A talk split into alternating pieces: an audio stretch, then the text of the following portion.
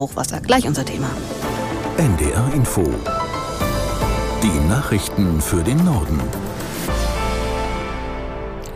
Um 12 Uhr mit Astrid Fietz. Nach den Meldungen folgt eine Unwetterwarnung für Niedersachsen und eine Sturmflutwarnung für die Ostsee. Am größten Flughafen der japanischen Hauptstadt Tokio Haneda hat es einen schweren Unfall gegeben. Zwei Maschinen gingen nach einem Zusammenstoß in Flammen auf. Aus Hamburg Bernd Muschborowska. Die Maschine der Fluggesellschaft Japan Airlines steht auf der Landebahn in Tokio in hellen Flammen.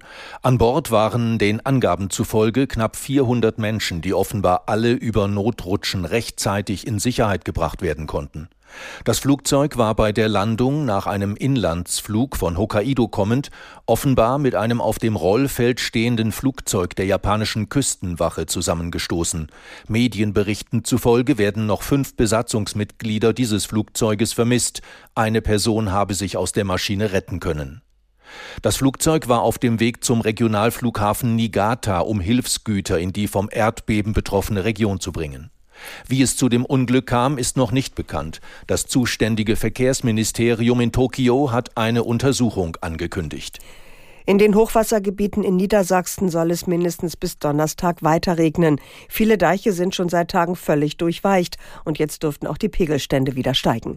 Welche Regionen in Niedersachsen besonders betroffen sind, berichtet Thomas Stahlberg aus Oldenburg. Ja, in Pferden steht immer noch das Fischerviertel unter Wasser. Da machen sich Anwohner Sorgen, ob die Fundamente der Häuser das mitmachen.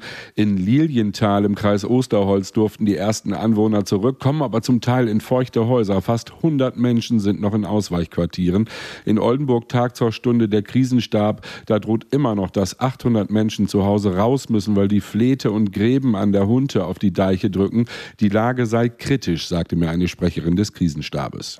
Die Talsperren sind schnell wieder randvoll. Die Flusspegel werden wohl wieder steigen. Keine Rekordwerte wieder an aller Oker, Weser und Leine, sagt der Landesbetrieb für Wasserwirtschaft. Aber an Hunte, Ems und Hase, also im Nordwesten, könnten die Pegel noch weiter ansteigen und die Werte der Feiertage noch übertreffen treffen.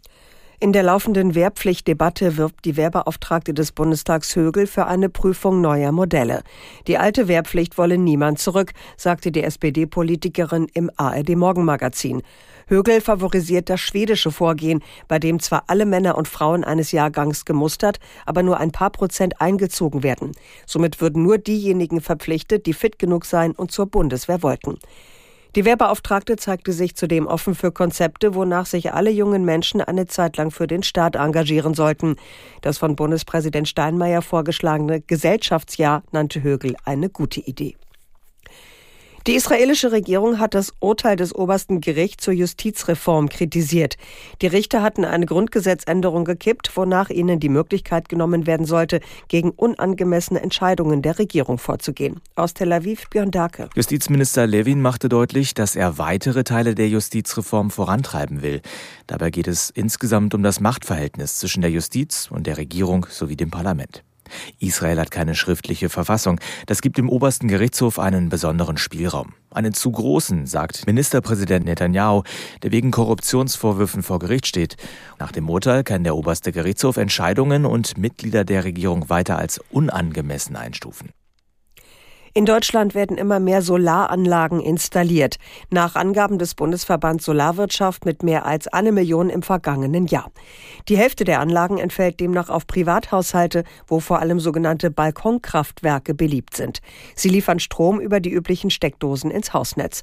Auch für das neue Jahr rechnet der Branchenverband mit einer hohen Nachfrage, vor allem weil die Strompreise steigen und der Staat im Bereich Solar mehr fördern will. Das waren die Nachrichten.